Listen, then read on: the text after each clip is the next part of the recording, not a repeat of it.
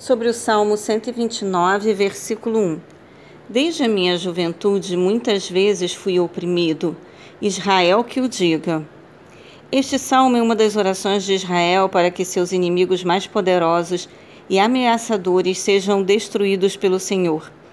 A fé é reforçada pelas muitas e grandiosas recordações que o povo tem dos livramentos promovidos por Deus ao longo da história como a libertação do exílio da Babilônia, Oséias 11:1. A expressão literal deste o tempo, desde o tempo da minha juventude, refere-se aos longos períodos em que o povo de Israel sofreu escravizado pelo Egito e outras potências hostis. Salmo 120, 124 até o 128. Versículo 3. Sobre as minhas costas passaram o arado e em minha alma calcaram longos sucos. Os inimigos de Israel conseguiram ferir o povo e a alma da nação, como se um arado abrisse profundos e longos cortes em suas costas.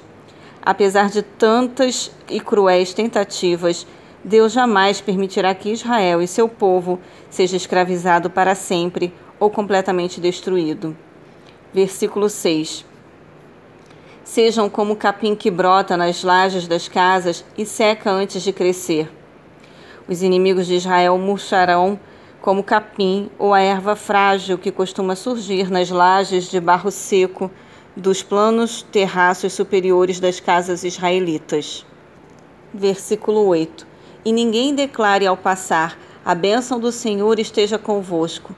Nós vos abençoamos em nome de, do Senhor.